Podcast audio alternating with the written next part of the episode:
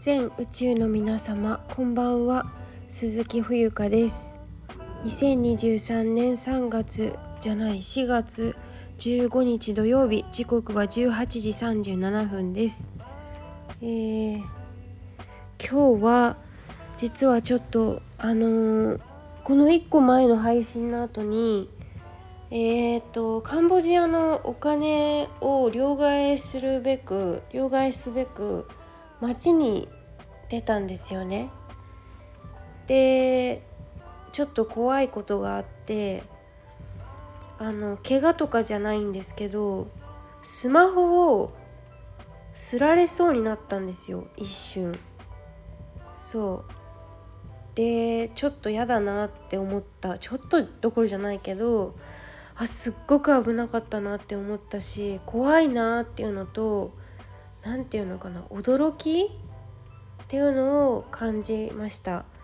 であの今回のテーマは気軽にお散歩できない国ということでお話をしてしていきたいと思います。はい。まああの私はね普段その日本で生活しているんだけれども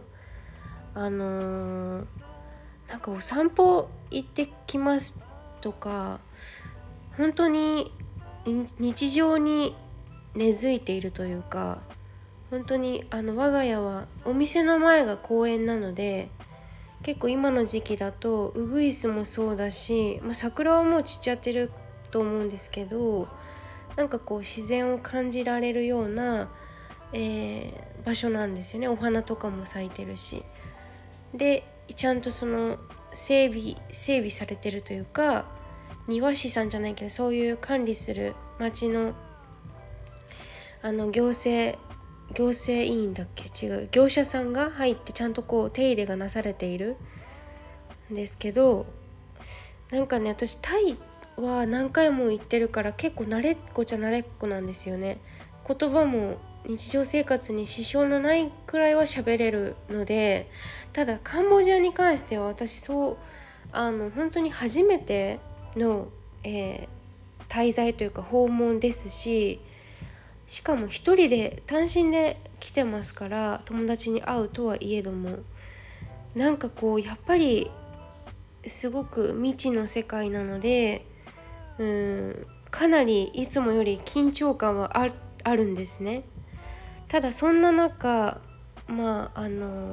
両替所まで、まあ、日本人だったら歩ける距離だったら歩くと思うんだよね。まああのもちろんそれは TPO にわきまえてじゃないけどもちろんねえっ、ー、とお仕事もあるだろうしもうお仕事の状況環境だったりにもよっては車で移動とかバスで移動電車で移動って普通にあるけどカンボジアってなんかタイよりあこんなんかやっぱり全然発展してないんだなってことも思ったし、うん、タイがやっぱりすごく治安がいい方なんだろうなっていうことを感じたんですよね今回の事件を機に。今日来て1日目ですけどあもう絶対自分一人で街歩いちゃダメだと思いました。うん、お友達にもそのスマホを持ってスマホ歩きスマホは絶対するなっていうことを言われてたんだけどなんか私の変な、うん、センサーというか自力でどうしても歩いてその場所まで行ってみたいっていうのがあったから歩いてみたんですけど帰りが迷っちゃってで夕方どんどん暗くなってくると余計危ないしうーんでなんだろう道もすごいゴミがすごくてすっごい汚いんですよ。首都のプノンペンに今いるんですけどもうびっくりしちゃうぐらいなんか本当に言葉をあの選ばずにして言うと本当になんかええー、って思うようなものまで置いなんかこう道端に普通に置いてあったりするしペットボトルはもうゴロゴロ塊うんと何て言うのかな一つの場所にないんだよね。もうあらゆるところにペットボトルが落ちてたりとかなんかこう生き物のごめんなさいね生き物の死骸とかもなんかあるしうわなんかタイよりタイと比べるのはちょっとあれですけどでもなんかうーんこういう国なの国の何て言うんだろうな生活基準のレベルっていうか彼ら彼女にしてみてはさその何て言うかなそれがまあ当たり前。でそれ以上になんかこう美しくなりたいとかそういうのあるのか分かんないけどそのやっぱり生まれた環境だったり生まれた国とか生まれた時の、うん、どんな大人が周りにいるかだったりとかそういうのって全部こう人生に関わってくるなって思ったんですよね。だから私自身本当に日本人に生まれてよかったっていうことをものすごく今回の旅でとっても感じているしあのー、なんだろう本当にタイとはは比べ物にならないくらいトゥクトゥクがなんかねトゥクトゥクの種類もね34種類ぐらいあるんですよ。なんかえっ、ー、と一番安いのでうんとあの何て言うのかな。外の景色があまり見えないように囲囲いになっているようなトゥクトゥク。でもう一つは外の景色が見えるけどまあまあ囲いがあるようなトゥクトゥク。で、うんと、お金をたくさん払えば払えるほど多分そういうミニバーみたいなものそれもトゥクトゥクっていうのかもうもはやわからないけどなんかあるんです乗り物が。それくらいなんだろうその街を練り歩くみたいな習慣がないんだよね。うん、っていうことを本当に思ったし私ぐらいだとも本当に一人で歩いてるの。みんな家族でバイクに乗り乗ってもう 2, 2人とか3人はもう当たり前4人とかでこうあの馬乗りになってブンブンブンブンそしてなんだっけあアクセルじゃなくてなんだっけクラクションすごい鳴らすのね。それが私もうビビビビっちゃうというかもうびっくりするんですよ。そんなに鳴らす？みたいなタイよりひどいかもしれない。びっくりしちゃってなんかいちいち心臓がビクってなるから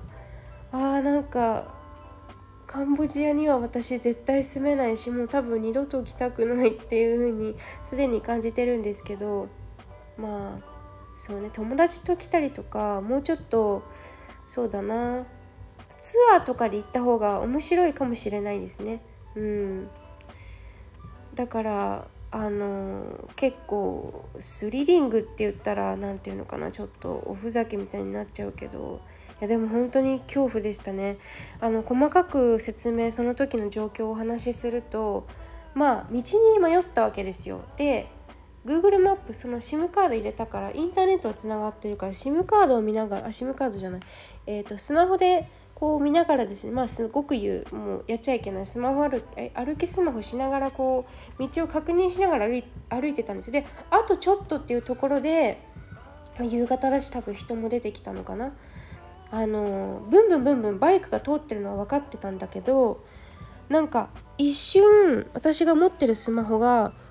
なんか誰かも一緒に持ってるような感覚って分かります？物をさ2人で持ってる時の感覚と1人で持ってる時の感覚。なんか急にこうなんかつく力が強くなったんですよねギュッて。でえなんだろうと思ってギュッて握り返したんですよ。で後ろ振り向か振り返ってん？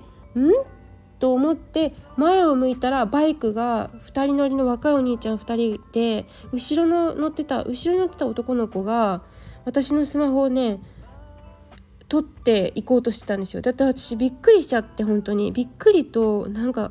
変な恐怖感でなんか焦っちゃってもなんか半顔何半分泣き顔泣いてはないけどなんかちょっとブルブルするような感じであのちょっと30秒ぐらい立ち止まっちゃったんですよ。動きが動きが止まったというかどうしたらいいか分かんなくてびっくりしちゃって。で気づいたら前を向いたらその2人の男の子がバイクでビューンって走り去ってったのを後でこう後ろ姿を見たっていうぐらいで。でそのなんか大きな交差点みたいなとこだったからそこで今その東南アジアって今ハッピーソンクランというか水かけ祭りで今お正月なんですよ。でお休みなんですよほとんどの大きなお店がね。でまあそんなこともあってみんな結構お休みモードでまあ何て言うのかな変な悪ノリとかじゃないんでしょうけど、まあ、でも普通にこうあのお酒飲んだりとか仲間とねご飯食べて笑い合ったりとかおめでとうって言い合ったりとかそういう時間だと思うんですけど、まあ、それとは別に前にいたあの3人のおじさまたちがスマホ大丈夫だったか?」って声かけてきてくれて英語で。なんか「Where's your phone?」みたいな。感じで「あ、My phone is here」みたいな感じで「まだここにあります。大丈夫でした」って言ったら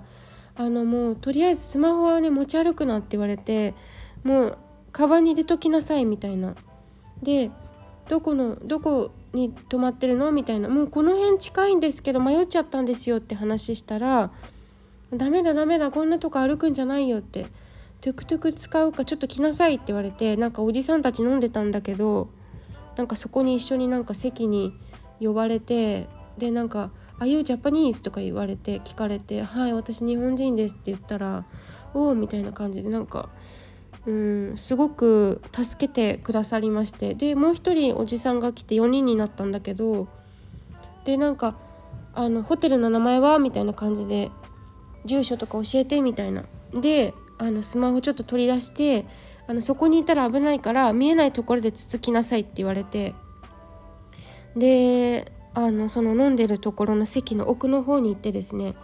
あの調べてこの名前のホテルなんですけどって言ったら「あちょっと待って調べるから」って言って調べてでおじさんがなんかトゥクトゥクやってるおじさんがその中にいたみたいでこの人が連れてってくれるからあの今はそのソンクランでお正月だからまたここに来たら一緒に飲もうねみたいな感じで結構なんかフランクな感じ。変な変な怪しい感じじゃなかったからあ大丈夫なんだろうなと思ったんですけど。でそのおじさんが送ってくださるってことになってすごい近いんですけどね。本当に私もこの場所はあの見たことあるって感じだったんですよ。まあ見たことあるって言っても今日1回しか見てないけど。でもこの辺通った記憶はあったからもう本当に近いんですって話をしてそしたらなんかトゥクトゥク乗りなって言われて「えごめんなさいトゥクトゥク乗るならいくらですか?」って聞いたら「あのいや今日初めてだから無料でいいよ」って言ってくれて「えー、ありがとうございます」って言ってもう何回も何回もありがとうございますってもう日本語と英語でめちゃくちゃ言いまくってたまになんか「コップンか?」とか言ってタイ語が出てきちゃうんだけどまあそれはちょっと違うから言い直してでおじさんすごい助けてくれて本当に良かった。それでなんかそのトゥクトゥクが捕まらなかったらここまでとりあえずここの僕たちが会ったところまで来てくれればあのどこでも行くからあの変な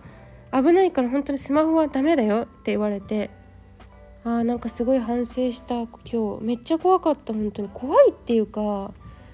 うんでも怖いだな。なんか恐怖。あこういう恐怖って生きてるとある生きてるとっていうかあなんかなんだよ日本じゃさそういうことってそんなにないと思うんだよね。うん。あでもなんだろうその貧富の差がやっぱり日本もそうだけどやはりこちらはちょっと比じゃないというか生活水準がさもうなんかレベルが、うん、食べるか死ぬかあ生きるか死ぬかみたいなところにまああるっていうのもあるんでしょうけどなんかすごくその国の安全性っていうかその身の体の安全性っていうのかな？身の安全性？なんか同じこと言ってるような気がするけどそういうのの何ていうの当たり前じゃないなって本当に思いました。日本だとさ本当に、うん、なんか街も綺麗だしゴミもさそんなにいっぱいなんか汚いゴミとか落ちてないしだと思うんですよ。こっち本当に排水溝とかものすごい汚いしいやーなんかいろいろ感じましたね本当に。うん。本当日本人でよかったなって思うし、まあ、今日はそのお散歩できない国っていうあ気軽にお散歩できない国というテーマでねお話をさせてもらったんですけど皆さんは海外に行ったことのある方でスマホというかこうカバンとかすられそうになったことってありますか？なんか私今回初めてだったんですけど本当にタイとかですられたことないしすられようとしたことも多分ないんだよ記憶がある限り。記憶が正しい限り。なんかたまにそのチャトチャックとかウィーケンドマーケットっていうすごい大きな土日にしか開催していないマーケットがねタイのバンコクにあるんですけどそこでなんかそのすられたりっていうのは聞くけど私は経験したことないしあとなんだっけなんか結構巧みな技を使ってみたいななんだっけカバンを押さえててもそのカバンの紐をカッターで切ってカバンごと持ってかれちゃうみたいなことも聞いたことがあるんですよ。本当かどうか知らないけど。だからねなんか日本ってやっぱすごいと思う。そのセキュリティっていうかその道徳性っていうのかな。人間性。もちろんそのいろんなお金でねあの困ってる人はそういうことをもしかしたらしちゃうのかもしれないけど私の周りには、うん、いないと思うので、うん、なんかその何、うん、て言うのかな文化の違いを今日初日で結構、うん、感じたのでいやちょっと引き続き18日までこちらにいるのであの本当に近い距離でもトゥクトゥク使おうって今日は心に誓った日となりました。本当に怖かった。うん。いやちょっとカンボジアは、うん、結構危ないなって思いましたね。はい。別にあの差別するつもりはないんだけどなんかいろんな意味で貧困ってやはりそういう心の余裕とかもなくなってなくなることをん？失わせる要素も持ってるんだろうなっていうのもいろいろ感じました。はい。では今日は最後までちょっとねあの暗いお話になっちゃったかもしれないんですけど最後までお聴きいただきありがとうございます、え以上です。Bye.